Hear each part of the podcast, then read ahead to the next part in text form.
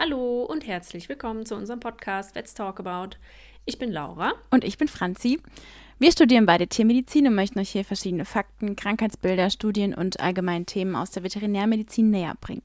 Der Podcast erhebt keinen Anspruch auf Vollständigkeit und ersetzt in keinem Fall den Gang zum Tierarzt oder zur Tierärztin. So, diesen Freitag ist es soweit. Ich ähm, hole mir einen zweiten Hund.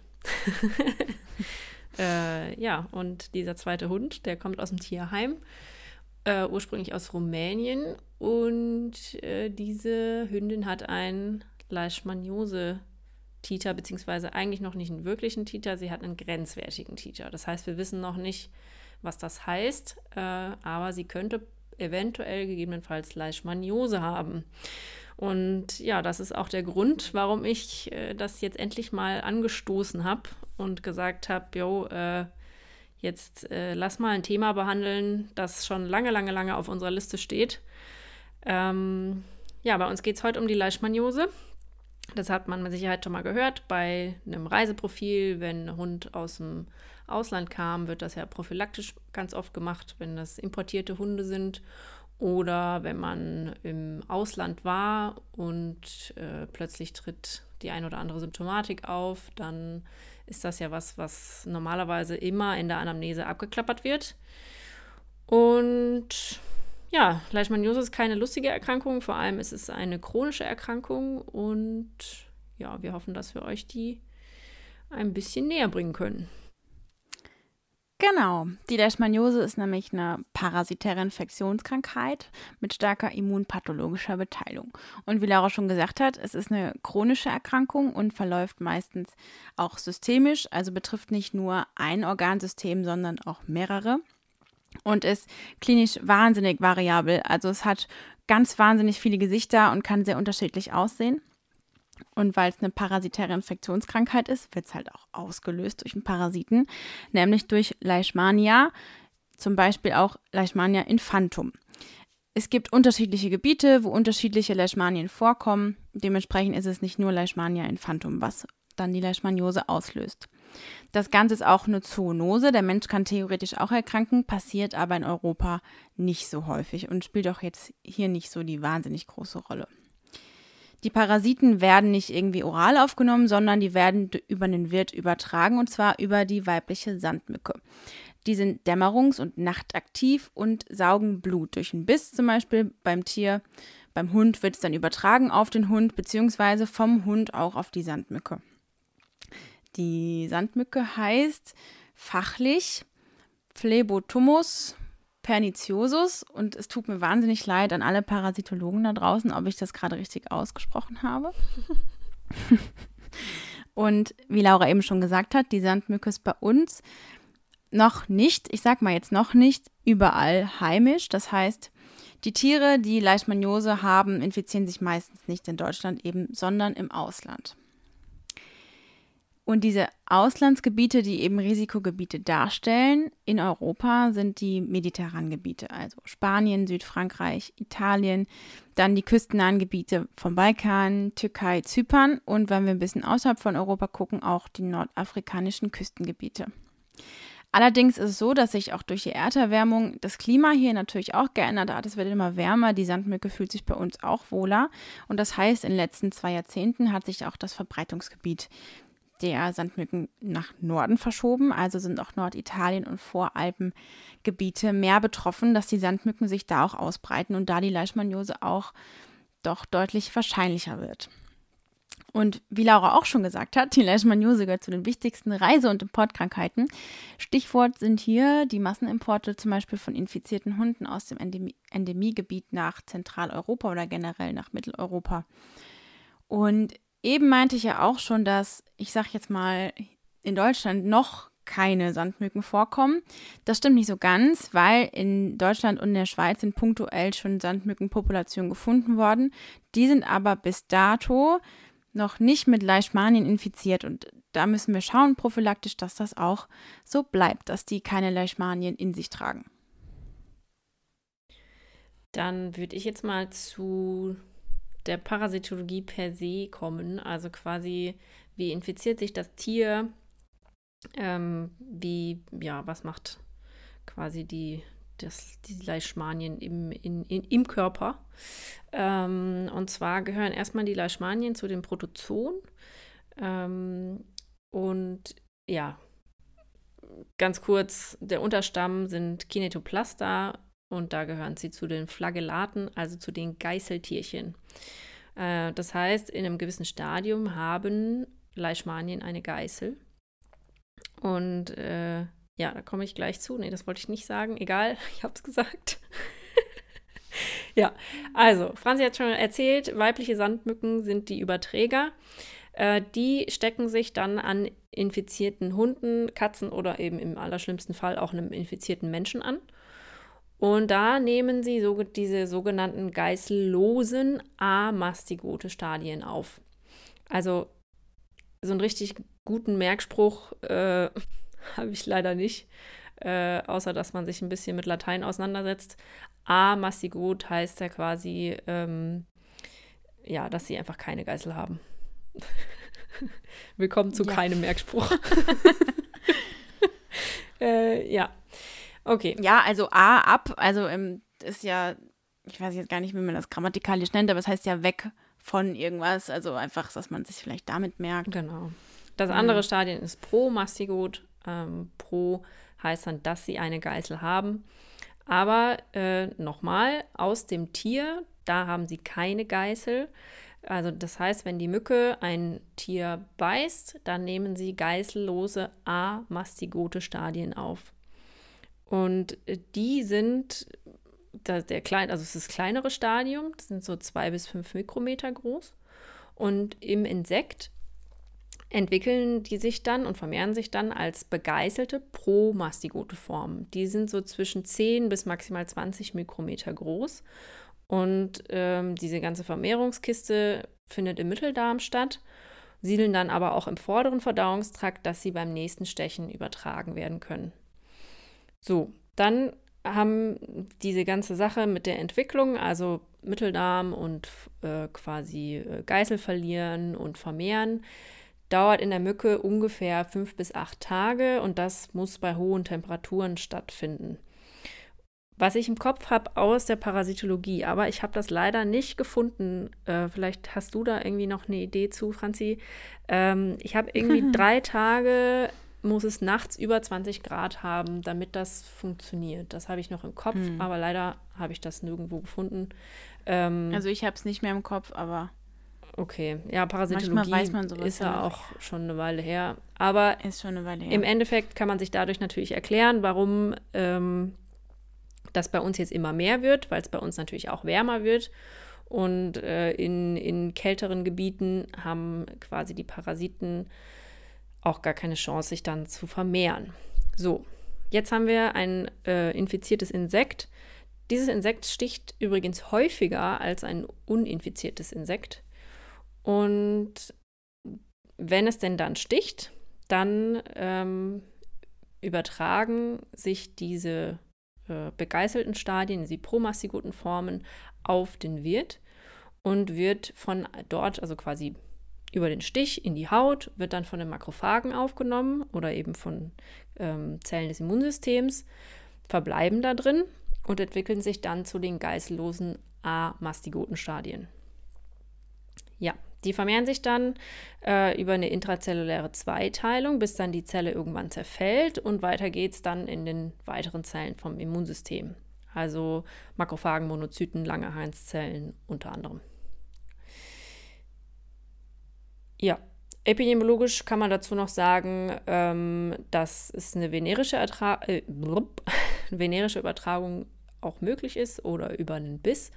Äh, das ist aber von relativ geringer äh, Bedeutung. Äh, auch eine iatrogene Übertragung ist möglich, zum Beispiel von, äh, mit äh, Bluttransf Bluttransfusion. Deswegen sollte man generell Tiere, die ähm, auch aus Endemiegebieten kommen, eigentlich nicht für Bluttransfusionen be also benutzen. Wie sagt man denn? Ähm, Einbestellen. Äh, genau. Also ähm, man weiß es natürlich nicht, selbst wenn die mal getestet wurden, vor allem diese Schnelltests sind ja doch nicht allzu genau. Ähm, deswegen, ähm, ich glaube, bei uns an der LMU werden Tiere, die, die mal im Ausland waren, in einem Endemiegebiet, werden gar nicht genommen. Genau. Das ist die sicherste Methode momentan, um das noch auszuschließen. Ja, eben. Und was noch ganz wichtig ist, wenn man mit einem Leishmaniose infizierten Tier arbeitet, vor allem als Tierarzt, wenn man mit Blut arbeitet, es ist eine Zoonose, also man muss trotzdem aufpassen. Also auch wenn man natürlich jetzt, äh, da müssen schon blöde Zufälle zusammenkommen, aber es ist möglich. Deswegen auf jeden Fall Handschuhe anziehen, gerade wenn man ähm, ja mit den Blutproben hantiert.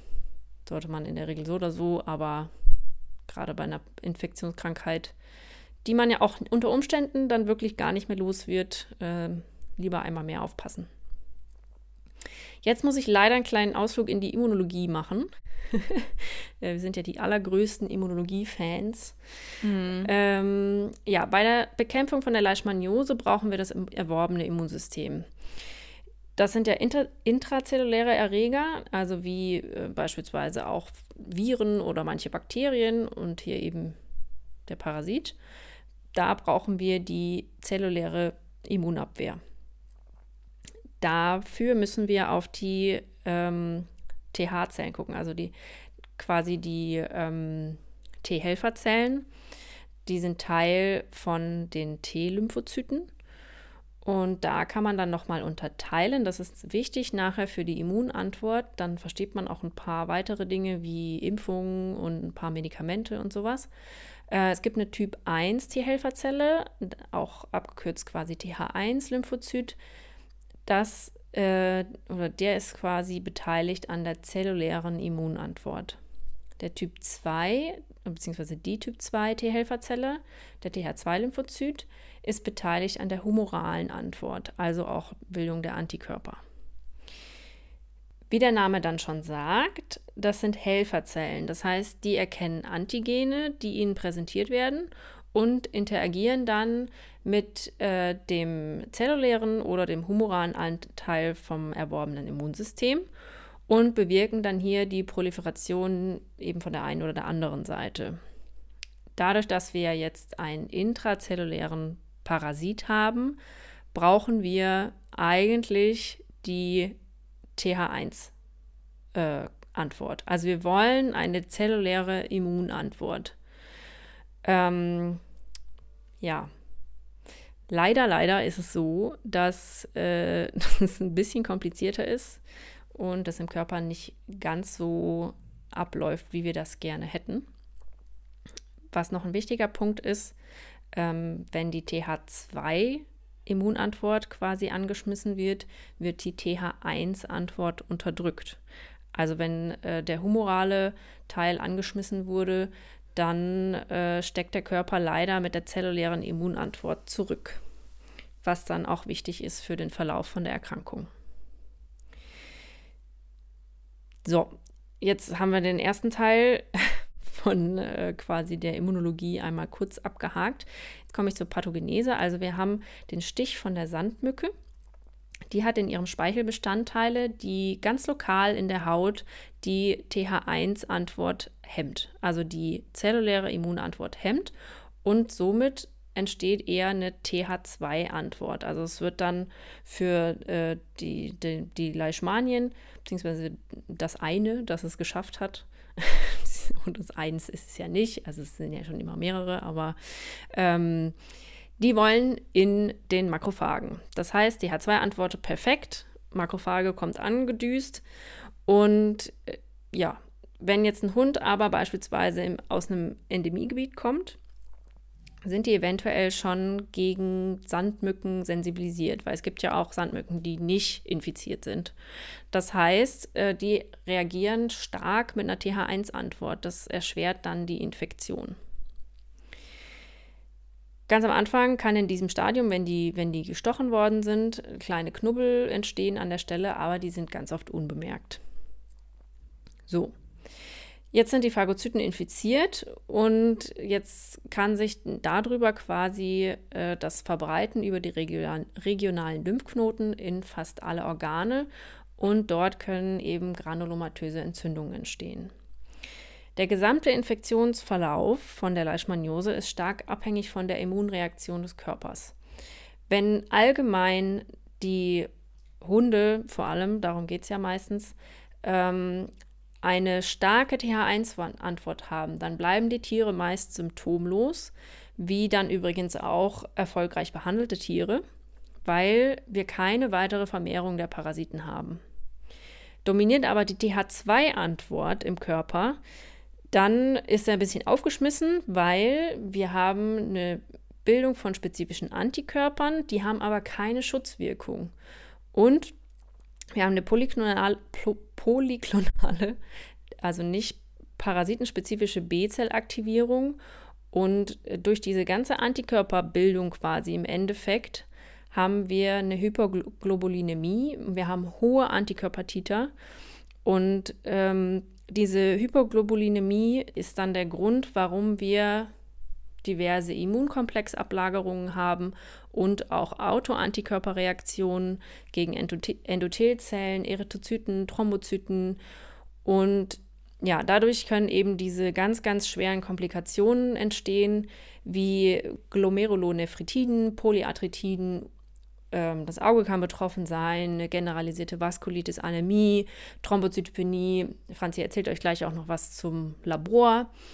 Und das ist eben der Grund, warum diese TH2-Antwort äh, so kacke ist, muss man leider mal sagen. Dann würde ich mal mit der Klinik weitermachen, weil wenn wir uns die Pathogenese jetzt angehört haben, dann kann man sich die Klinik zum Teil auch wirklich sehr gut herleiten. Laura hat ja schon einiges gesagt, aber vorweg muss man sagen, es ist wirklich ein ähm, klinisch sehr variables Bild. Es ist eine Krankheit mit sehr vielen Gesichtern. Und es ist ja auch eine systemische Infektionskrankheit und es kommt da klinisch auch einfach immer drauf an, welche und wie viele Organe dann mit einbezogen sind. Die Inkubationszeit ist auch sehr variabel. Von ein bis drei Monate kann es auch tatsächlich bis zu sieben Jahre dauern, bis die Leishmaniose auftritt. Und da wollte ich nochmal gerne die Anamnese erwähnen. Also nur weil man im letzten Jahr ähm, nicht in Italien war, heißt das nicht, dass man keine Leishmaniose haben kann. Also man sollte wirklich fragen, ob dieser Hund in seinem Leben jemals schon mal im Ausland war. Die Sandmücke macht zwar vor keinem ungeschützten Hund Halt, aber es gibt doch ein paar Rassedispositionen, wie zum Beispiel beim Boxer, Rottweiler, deutschem Schäferhund und auch beim Cocker Spaniel. Das hat äh, übrigens mit den, ähm, also mit ein paar Genen zu tun und wahrscheinlich auch, wie gut deren äh, TH1-Antwort ist. Also wahrscheinlich ist bei denen einfach die TH1-Antwort ein bisschen schlechter. Ähm, ich hatte letztens eine Fortbildung dazu, beziehungsweise einen Vortrag. Ja, da ist mir das noch irgendwie im Kopf hängen geblieben. Falls das jetzt nicht falsch hängen geblieben ist. ja. Ja was mir in meinem Hinterkopf hängen geblieben ist zu Leishmaniose, ist ähm, Haut. Das ist tatsächlich so das, ähm, woran ich die ganze Zeit gedacht habe, wenn ich an Leishmaniose dachte. Haut. Und tatsächlich ist es auch so, dass 90 Prozent der Leishmaniose-Fälle Hautveränderungen haben.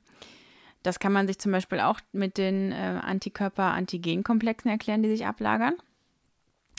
Neben der Haut können auch die Augen betroffen sein, auch wegen der Antigen- oder Antikörper-Antigen-Komplexe. Und das, was für die Praktika wichtig ist, warum werden uns die Tiere vorgestellt? Die Besitzer erzählen dann von einer reduzierten Belastbarkeit. Sie haben Gewicht verloren, sie wollen nicht mehr so gerne fressen, können sich schlechter bewegen, brauchen immer ein bisschen, haben vermehrt Durst, trinken mehr, haben Hautveränderungen und sind irgendwie müder. Das sind so Punkte zusammen mit der Anamnese, die einen schon ein bisschen stutzig werden lassen sollten. Beziehungsweise wo man dann auch mal an Leishmaniose denken kann. Es gibt die Leischwett Guidelines und die teilen in vier verschiedene klinische Stadien ein, von geringgradig bis schwere Erkrankung. Und neben Haut und Auge, was ich schon gesagt habe, gibt es so allgemein klinische Veränderungen, die aber nicht besonders spezifisch sind. Also es gibt nichts Pathognomonisches, wo man sagt, daran erkenne ich auf jeden Fall klinisch einen Leishmaniose-Patienten. Das gibt es leider nicht sondern wir haben sowas wie blasse Schleimhäute, Fieberschübe, schlechtes Allgemeinbefinden, eine generalisierte Lymphadenopathie, vermehrtes Trinken, vermehrtes Pinkeln, also eine PUPD, Durchfall, Gewichtsverlust, eine vergrößerte Milz, eine vergrößerte Leber, dann ganz wichtig Nierenproblematik und Nasenbluten.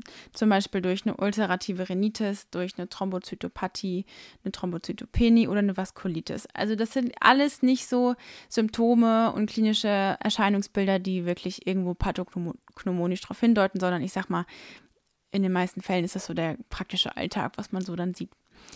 Die Kombi ist es ganz oft, ne? Also genau, so, die Kombi ist wenn man, es. Wenn man so mehrere Dinge gleichzeitig hat, irgendwie Lymphadenopathie, Niereninsuffizienz, Nasenbluten, dann ist noch irgendwie noch genau. die Milz vergrößert. Also man sollte da auf jeden Fall äh, Richtig. dran denken. Und wenn dann noch irgendwie das ein Tier aus dem Ausland ist oder mal im Urlaub war, dann sollte man da erst recht dran denken. Bei der Haut ist es so, da könnte ich euch jetzt ganz verschiedene Dermatitiden aufzählen, aber gefühlt ist es einfach jede Art von Dermatitis, die ihr euch vorstellen könnt. Mit und ohne Juckreiz, mit und ohne Haarausfall. Es gibt alles. Was aber besonders ist, ist diese Brillenbildung. Also so, ich sage jetzt mal Haarausfall um die Augen rum, dass man den Hund anguckt und denkt, er hat eine Brille auf. Dann gibt es noch Krallenveränderungen und bei den Augen ist es auch ein bisschen unterschiedlich. Also eine, von der Blepharitis, eine Konjunktivitis bis hin zu einer Keratokonjunktivitis normal oder eine Keratokonjunktivitis sicca. Also da ist es auch wieder sehr unspezifisch. Da macht es aber auch wieder die Kombination. Also wie Laura eben schon gesagt hat, mit einer Anamnese zusammen und dann zwei, drei Symptome, die irgendwie dazu passen würden, kann man die Leishmaniose schon mit einbeziehen. Bei so einem Patienten, der zum Beispiel mit Durchfall, Gewichtsverlust und äh, einer geringen Belastbarkeit in die Praxis kommt, da nimmt man ja dann schon mal Blut ab und guckt sich das an. Und genauso wie vielfältig die klinische Allgemeinuntersuchung dann ausfällt, genauso unspezifisch ist dann halt auch das Labor. Also wir haben dann sowas wie ein erhöhtes Totalprotein, wie Laura schon gesagt hat, eine Hypergamma-Globulinämie, also die Globuline sind einfach hoch dann ist das Albumin niedrig, also eine Hypalbuminämie. Wenn man sich den Urin noch anschaut, dann haben wir eine Proteinurie. Das kann man damit erklären, dass die Nieren halt auch betroffen sind, dass da einfach Protein über die Nieren verloren geht und dann im Hahn landet. Wenn wir uns die Hämatologie angucken, dann haben wir eine Anämie und zwar eine nicht regenerative Anämie. Eine Leukopenie vor allem eine Lymphopenie, dann die Thrombozytopenie, also die Thrombozyten sind total niedrig, die Nierenwerte sind erhöht, also das passt auch schon wieder zu der Proteinurie. Und wenn die Leber vergrößert ist, liegt es auch nahe, dass zum Beispiel auch die Leberenzyme erhöht sind. Also es kann, muss nicht alles gleichzeitig auftreten, sondern die Kombination kann es machen, dass ein paar Laborwerte verändert sind. Es müssen nicht gleich alle zusammen sein. Wie ihr seht, es ist einfach wahnsinnig vielfältig und man muss wirklich versuchen, das große Ganze zu sehen. Man muss versuchen zu verknüpfen. Das hört sich mal, ist immer leichter gesagt als getan. Mhm. ähm, und die Anamnese steht da wirklich im Vordergrund. Also wenn wir eine Auslandsanamnese haben, das heißt, der Hund war irgendwann in seinem Leben schon mal im Ausland und ähm, es sind so unspezifische Symptome, dann kann man schon mal an eine Leishmaniose denken. Das habe ich jetzt gefühlt schon zum fünften Mal gesagt. Genau. Kann man sich merken. Ha, kann man sich da schon mal denken, genau. okay, genau. Dann, äh, und das ist auch ganz wichtig für Diagnose und Differentialdiagnosen. Und jetzt kommst du. Jetzt, äh, ja, schieße ich los mit den Differentialdiagnosen. Generell nehmt euch die Symptome und denkt, versucht euch irgendwas zu denken, was könnte es denn noch sein. Wenn wir uns mal die Haut angucken, äh, kann das ja wirklich alles Mögliche sein, wenn die auch so ein bisschen unspezifische ähm, Haarverluste haben oder Juckreiz oder kein Juckreiz. Wir denken mal an andere Parasiten, die auf der Haut oder in der Haut leben, Demodikose, Sarkoptesreude, gerade auch von Tieren aus dem Ausland. Ähm, Dermatophytosen, also Pilze, irgendwelche Allergien, Zinkmangel, Dermatosen, ja, solche Sachen, genau. da kann man also zum denken. Beispiel die Brillenbildung ist jetzt auch nicht pathognomonisch für den Leishmaniose. Also Milbenbefall zum Beispiel kann auch mal so eine Brillenbildung auslösen. Genau. Dann äh, natürlich septikämische und chronische Immunerkrankungen, also wie ein Lupus erythematodes oder ähm, ja, am Ende wegen auch der, der ähm, Lymphadenopathie ein malignes Lymphom. Systemisch haben wir ähm, eine Trypan Trypanosomose ähm, Hepatozoonose, Ehrlichiose, Anaplasmose, Babesiose, also auch diese ganzen schönen Erkrankungen, die man sich im Ausland holen kann. Und die können natürlich co-infiziert sein. Also nur weil der ähm, das eine hat, kann er auch das andere haben. Also wie war das mit den Läuse Läusen und Flöhe. und Flöhe? Ich kann mich noch erinnern, als ich das mal gesagt habe und du hast es einfach nicht gerafft und ich fand es ultra lustig so. Ich kannte das nicht. Ja. Ja. Ich war so, hä? Franzi kannte das nicht. Ich habe gesagt, ja, der kann ja auch Läuse und Flöhe haben. So, hä, ist der nicht gegen Parasiten behandelt? So, was? Sag mal, Franzi. Ja. Ja. Ja. Genau, also die, die können, äh, die können wirklich äh, nicht nur eine Sache haben. Also ich, ich weiß gar nicht mehr, wer hat das äh, bei mir in der Ausbildung hat das, glaube ich, jemand gesagt, oder war das im Studium? Nee, das war im Studium. Da haben die doch gesagt, so ein Tier hat auch das Recht auf zwei Erkrankungen oder so. Ja, ja, ja, wir waren es. Ich weiß es auch gar nicht mehr, aber es hat einer bei uns im Studium gesagt, ja. Ja. Ja. Genau.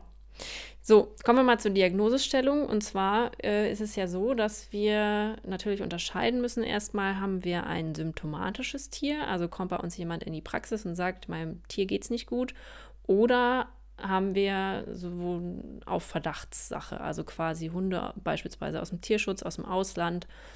Ähm, einfach mal ein Reiseprofil, wenn man ein gewissenhafter Halter ist und äh, zurückkommt aus dem Urlaub und das Tier dann doch vielleicht mal nach einer gewissen Zeit auf äh, einmal im Jahr oder so untersuchen lässt. Ähm, da muss man natürlich immer unterscheiden, haben wir auch schon mal in einer anderen Folge drüber gesprochen. Äh, je mehr für eine Erkrankung spricht, umso spezifischer werden dann meistens auch die Tests. Also um umso wahrscheinlicher ist der positive prädiktive Wert.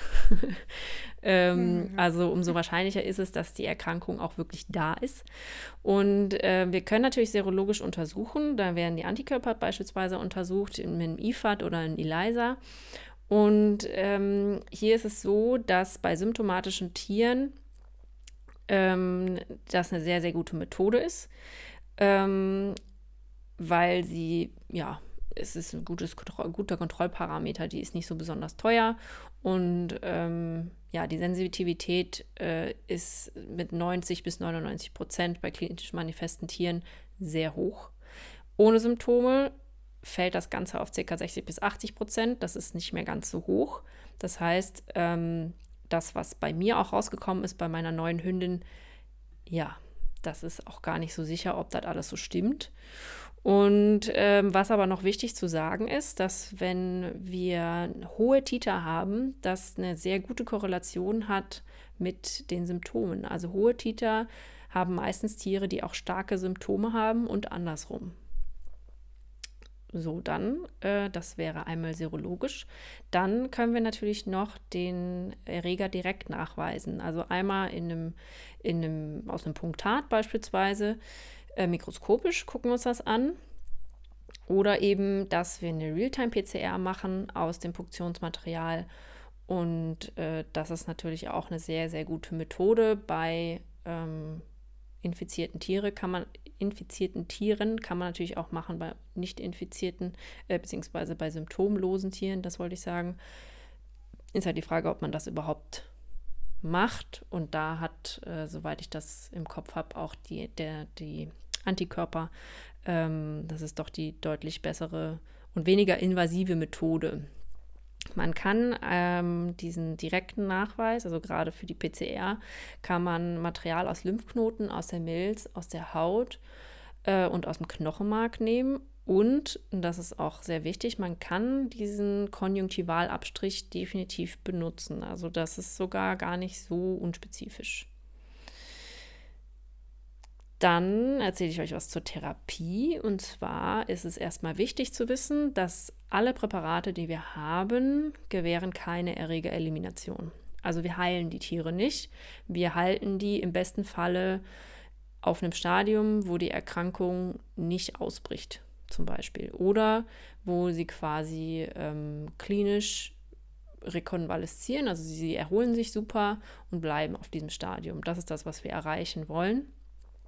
Und da ist trotzdem auch noch wichtig zu wissen, bei den Medikamenten, die wir bereits haben, gibt es auch Resistenzen. Die Leischwett-Guidelines, die kann man sich übrigens einfach, wenn man Leischwett-Guidelines googelt, kann man ähm, da ganz einfach nachlesen. Da steht wirklich auch eigentlich alles drin, was wir euch erzählt haben, außer jetzt so über den Lebenszyklus und so weiter, das steht da nicht drin, aber sonst zur Therapie kann man da alles nachlesen.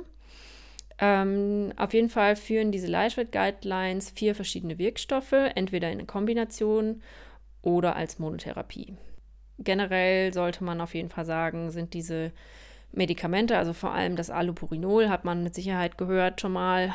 Ähm, das ist nichts, also meistens nichts, was man einmal gibt und dann ist geheilt, beziehungsweise dann ist alles okay, äh, sondern man muss das meistens wirklich sehr lange, wenn nicht sogar für immer geben. Kommen wir aber mal zu dem ersten Präparat, beziehungsweise zu dem ersten Wirkstoff. Das ist Meglumin Antimonat. Das, Gesundheit.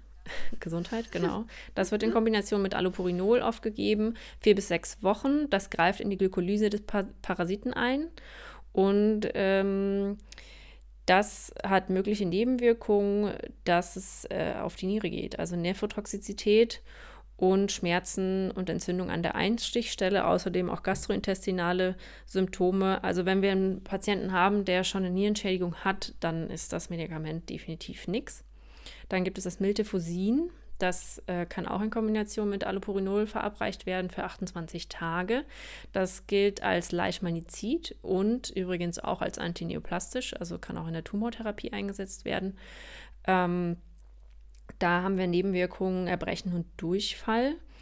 Dann das Allopurinol selber, das ähm, kann als Monotherapie oder eben in Kombination mit den anderen ähm, verwendet werden. Das wird meistens drei bis sechs Monate oder bis zu einem Jahr gegeben. Dann wird kontrolliert, und, also man kontrolliert den Antikörper, ähm, Titer, und dann kann man das aber auch mal wieder absetzen. Also es ist nicht so, als müsste man das wirklich dauerhaft und immer geben. Also man sollte das immer kontrollieren. Was macht das Allopurinol? Das hemmt die Xanthinoxidase, das dann im Endeffekt im Parasiten zur Störung der Proteinsynthese führt. Also die benutzen eben einen Stoff, ähm, den sie dann dadurch nicht mehr benutzen können und deswegen ähm, ist das nicht so besonders gut für die Leishmanien. Ähm, die Nebenwirkungen im Tier sind dann natürlich, wir haben, wir brauchen ja die Xanthinoxidase, dass wir Harnsäure bilden können und unsere Tiere auch. Und deswegen kommt es zu Xanthinsteinen oder kann es zu Xanthinsteinen kommen. Und deswegen ist bei dem Allopurinol das A und O wirklich die purinarme Diät. Das ist wirklich super, super wichtig. Dann gibt es noch das Domperidon. Das wird nur für das erste Stadium in Erwägung gezogen. Also wenn wir geringgrade Erkrankungen haben mit ganz leichten klinischen Symptomen, ähm, mit negativen oder schwach positiven Antikörpertitern. Äh, das wird für 30 Tage lang gegeben und das ist ein peripherer Dopaminantagonist. Und äh, periphere Dopaminantagonisten fördern die Prolaktinausschüttung und das wiederum, das Prolaktin stimuliert damit die TH1-Antwort. TH1-Antwort, wir erinnern uns, das ist die zelluläre Immunantwort, das wollen wir ja haben. Und ähm, ja, hier gibt es nur eine Nebenwirkung, Galactorö, aber im Allgemeinen ist das ganz gut verträglich. Und das wird sogar diskutiert, ob man das nicht vielleicht sogar prophylaktisch geben kann, einmal im Jahr oder zweimal im Jahr in Endemiegebieten. Es wird auch an alternativen Therapien geforscht. Ähm, da gibt es aber noch nicht hinreichend wirklich gute Studien zu den Präparaten. Das ist irgendwie was mit Bierhefe und Shiitake-Pilz. Aber das, was bislang dazu veröffentlicht wurde, ähm, ist wirklich sehr, sehr vielversprechend. Ähm, die Symptome bessern sich deutlich, die Antikörper äh, sinken nicht so wie beim Allopurinol, aber es ist wohl ähm, was, wo man sehr viel Hoffnung reinsetzt. Allgemein müssen Patienten natürlich tierärztlich überwacht werden, wenn sie therapiert werden, in regelmäßigen Abstand, im regelmäßigen Abstand. Bei Krankenhunden sagt man, ähm, dass eine klinische Untersuchung, Blutbild und Urinuntersuchung mindestens vierteljährlich gemacht werden sollte, im späteren Verlauf dann halbjährlich und bis dann bis einmal im Jahr, wenn sich die Patienten von der Behandlung klinisch vollständig erholt haben. Die Serologie sollte man sechs Monate nach der ersten Behandlung und dann ein bis zweimal im Jahr wiederholen und gleichzeitig dazu kann man eben eine äh, Realtime-PCR fahren von, von den, äh, na, Wort fehlt mir, äh, von dem Material, das man eben genommen hat. beispielsweise ein Konjunktivaltupfer. Klinisch gesunde, aber infizierte Hunde sollten äh, drei bis sechs Monate vorstellig werden und für das ganze Komplettprogramm. Also klinische Untersuchungen, Blut, Urin, Serologie und eben die ähm, PCR. Das Ganze geht auf jeden Fall ziemlich ins Geld. Also ich hoffe mal, dass meine Hündin einfach negativ ist dann bei dem nächsten Test. Aber ich sitze ja an der Quelle. Nee, Quatsch. Aber es ist ähm, nicht besonders günstig, auch wenn das Medikament beispielsweise, das Allopurinol, ist jetzt wirklich nicht teuer. Aber ähm, man hat einen chronisch kranken Hund zu Hause und das muss man sich bewusst machen. Man muss immer wachsam sein wenn es dem Hund irgendwie schlechter geht, ähm, sollte man da immer die, ja, sollte man die Leishmanien natürlich immer im Kopf haben. Genau. Prognostisch ist das Ganze davon abhängig, wie sich der Patient einfach klinisch darstellt. Also welche Organsysteme sind schon betroffen, wie schwer sind sie betroffen und so weiter. Ohne Behandlung sagt man weniger als zwei bis drei Jahre Lebenserwartung. Und auch trotz Behandlung kommt es, wie gesagt, auf das Stadium an und wie fortgeschritten die Erkrankung ist. Und selbst dann, da ist dann die Prognose doch eher vorsichtig. 75 der behandelten Hunde aber haben eine Chance, mehr als sechs Jahre zu überleben. Also ist es eigentlich doch eine ganz gute Quote. Allerdings, wenn man mit den Besitzern kommuniziert, muss man immer sagen, hohe Behandlungskosten. Sie haben chronisch kranken Hund zu Hause. Das ist nicht nur eine finanzielle Belastung, das ist auch eine psychische Belastung, weil man doch immer in Hab-Acht-Stellung ist. Man guckt immer, hat der Hund irgendwas und man kann sich da doch sehr schnell reinsteigern. Also das ist nicht mal gerade ohne. Und man muss auch immer sagen, es gibt keine Heilung. Also Erregerelimination ist bei keiner Therapie zu erreichen.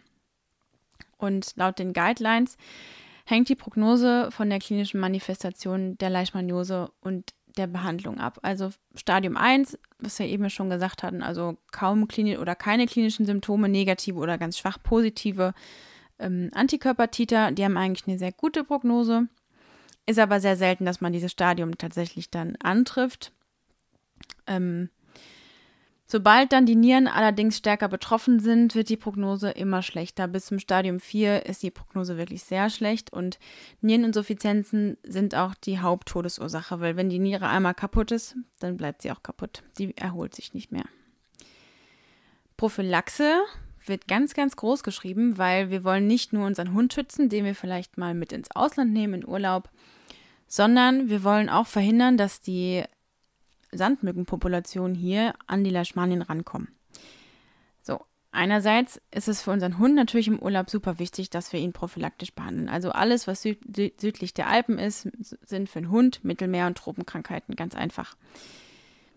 Das heißt, wir sollten ein langwirksames topisches Insektizid benutzen, wenn die Sandmücken aktiv sind. Da haben wir zwei Möglichkeiten, einmal Spot-ons und einmal Halsbänder zum Beispiel. Die Spot-ons sind permetrinhaltige Präparate und sind repellent. Weil es ist bei den Sandmücken so, dass die Leishmanien sofort übertragen. Also nicht erst wie bei der Zecke zum Beispiel mit ihren Borreliosen, dass das eine bestimmte Anzahl an Stunden dauert. Nein, sofort ab dem ersten Biss werden die Leishmanien noch übertragen. Das bedeutet, wir wollen sofort verhindern, dass die überhaupt beißen. Das heißt repellent, also die verhindern das Stechen der Sandmücken. Und diese Spot-ons mit Permetrin halten für circa drei bis vier Wochen und die sollte man zwei Tage vor der Anreise in den Urlaub auftragen. Die Halsbänder wirken bei deltametrinhaltigen Halsbändern fünf bis sechs Monate und äh, Flumetrin-Halsbänder sogar teilweise bis zu acht Monate. Die muss man dann aber schon ein bis zwei Wochen vor Antritt der Reise auftragen. Dann habe ich noch im Kopf bei diesen Halsbändern, weswegen ich sage, auf jeden Fall den Bikepackzettel lesen. Ähm, dass man bei Hunden, die zum Beispiel gerne ins Wasser gehen, aufpassen muss, was die Wirksamkeit der Halsbänder angeht, weil ähm, das Wasser das halt möglicherweise die Wirksamkeit halt verhindern kann oder zumindest vermindert. Da einfach mal durchlesen. Und wenn man die Halsbänder ablegt und wenn ja halt viel Wasserkontakt da ist, dass man das im Hinterkopf hat. Und äh, man sollte auch mal ans Gewässer denken. Genau. Ja. Also andersrum halt, äh, dass der Wirkstoff eben ins Wasser geht und so weiter. Also es ist genau. jetzt auch nicht ja. so, so cool. Genau. Dann sind Halsbänder oder Spot-ons auch noch in Kombination mit Impfung möglich. Und das hat Laura ja eben schon gesagt, es wird diskutiert, ob man so Präparate wie Domperidon prophylaktisch geben kann, wenn man in Endemiegebiete fährt. Dann gibt es noch neben den Spot-ons und Halsbändern gibt es noch Möglichkeiten, ich sage jetzt mal mh, mm, mechanischer Art, das ist eigentlich falsch, aber egal. Also sowas wie Aufenthalt draußen in Dämmerung und Nacht vermeiden, weil eben diese Sandmücken in Dämmerungs- und ähm, Dunkelphasen aktiv sind. Dann so bekannte Brutplätze vermeiden oder sanieren, sowas wie Keller, Müllplätze, Stallungen, einfach wo man weiß, wo sich die Viecher vermehren. Dann, ich habe es jetzt einfach mal Hochschlafen genannt. Das bedeutet einfach irgendwie im ersten Obergeschoss ähm, sich eine Ferienwohnung mieten oder im Hotel und nicht auf ähm, nicht im Erdgeschoss, weil diese Sandmücken können nicht höher oder selten höher als zwei Meter fliegen. Das bedeutet, da ist man, wenn man so im ersten, zweiten, dritten Stock ist, eigentlich ganz sicher vor diesen Sandmücken. Super wären auch so Insektengitter vorm Fenster. Allerdings sollte man da beachten, dass die Maschen kleiner als ein Millimeter sind. Und so viel zum äh, Schutz des eigenen Hundes. Jetzt kommen wir zum Schutz der anderen Hunde. Wenn man einen Hund aus einem Endemiegebiet hat, sollte man schauen, dass man auf seinem Hund generell ganzjährig ein Repellent, ähm, dass dieser Hund ein Repellent trägt, ganzjährig, einfach um die Übertragung von dem Hund auf hiesige ähm, Sandmückenpopulationen zu vermeiden, die dann hier andere Hunde anstecken, weil wir wollen vermeiden, dass die Leishmaniose so insofern heimisch wird, als dass sich Tiere, die niemals im Ausland waren, mit Leishmaniose über Sandmücken anstecken. Wenn man mit seinem Hund im Ausland war, ähm, direkt nach Ankunft in der Heimat einmal testen lassen, Antikörper und dann nach einem Jahr später wieder. Genau. Beziehungsweise eigentlich am besten vier Wochen später. Genau. Dann haben wir ähm, also nach vier Wochen, wir haben ja eine gewisse Inkubationszeit und bis sich dann wirklich alles gebildet hat und so weiter und so fort, ähm, kann man ja dann relativ zeitnah einen Termin ausmachen. Ja, äh, Thema Impfung. Wir haben zwei Impfstoffe, die in Deutschland zugelassen sind. Und ähm, da ist es wichtig, dass wir ähm, quasi die, die Infektion an sich äh, nicht verhindern können.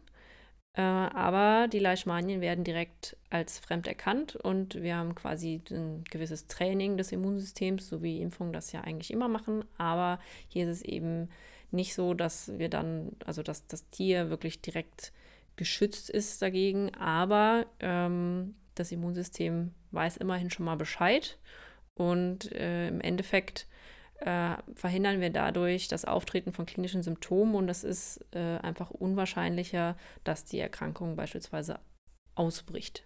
Also es gibt ja auch wirklich Tiere, also gerade auch in den Endemiegebieten, die sind infiziert und äh, von Anfang bis Ende merken die gar nichts davon, weil das Immunsystem es einfach im Griff hat. Ähm, beide Impfstoffe haben, können das quasi bis äh, mit einer Effektivität von 70 Prozent so Pi mal Daumen. Und diese Impfstoffe sollte man nur bei gesunden seronegativen Hunden verwenden, ab sechs Monaten. Es gibt einmal einen Impfstoff, das Canilaisch heißt das. Ähm, das ist quasi mit äh, Leishmania infantum Antigenen. Äh, da haben wir eine Grundimmunisierung. Das sind drei Injektionen in Abstand von drei Wochen und der Schutz beginnt vier Wochen nach der letzten Injektion und wird jährlich aufgefrischt. Und 2016 äh, wurde ein neuer Impfstoff zugelassen. Ähm, Letifend heißt der mit Protein Q, also das ist quasi ähm, gegen ein Protein äh, der, von, von der Leishmanien. Das ist ohne Adjuvanz und äh, wir haben eine einmalige Impfung dagegen und äh, ist quasi, also das ist schon die Grundimmunisierung und wir haben eine jährliche Auffrischungsimpfung. Man muss immer beachten, dass äh, diese, diese Impfstoffe, vor allem der, das Canilaisch, doch mit äh, ja, einigen Nebenwirkungen ähm, behaftet sind. Also sie sind jetzt nicht so easy wie andere Impfstoffe. Manche Tiere reagieren da relativ stark drauf, vertragen das nicht so gut. Ähm, wenn man jetzt ein Tier hat, wo man sagt, man ähm, kann diese ganze Auf oder kann diese Aufenthalte in Endemiegebiete wirklich verhindern, dann ist das nicht wirklich notwendig, die Tiere zu impfen. Das muss man definitiv sagen. Allerdings, wenn man äh, in einem Endemie Endemiegebiet lebt oder vorhat zu leben oder wirklich regelmäßig dorthin reist, dann ist das definitiv eine Überlegung wert. Genau. Puh. Puh, das war lang. Das war jetzt eine lange Folge. Aber ich fand, äh, also ich fand's gut. Und mal Eigenlob stinkt und so, aber. ja, also wenn ihr die Folge auch gut fandet, dann ähm, hinterlasst doch einfach mal ein Like bei uns auf der Seite. Schreibt uns gerne auf Instagram. Könnt ihr uns auch eine E-Mail schreiben oder über Facebook erreicht uns auch. Genau, unsere Quellen haben wir auch immer schön angegeben. Ja. Genau. Dann äh, freuen wir uns auf die nächste Folge und wünschen Bis euch zum Weihnachtsspecial. Weihnachtsspecial, genau. Wir dürfen das noch nicht sagen, weil wer weiß, ob wir es machen. ah, doch, doch, doch. Du hast ja ab nächste Woche wieder Zeit. Au. Ach. Mein Handy ist runtergefallen, es tut mir leid. Okay, Chaos am Ende. Gut, dann, äh, ja, wir hören uns, ihr Lieben. Ciao, ciao. Tschüss.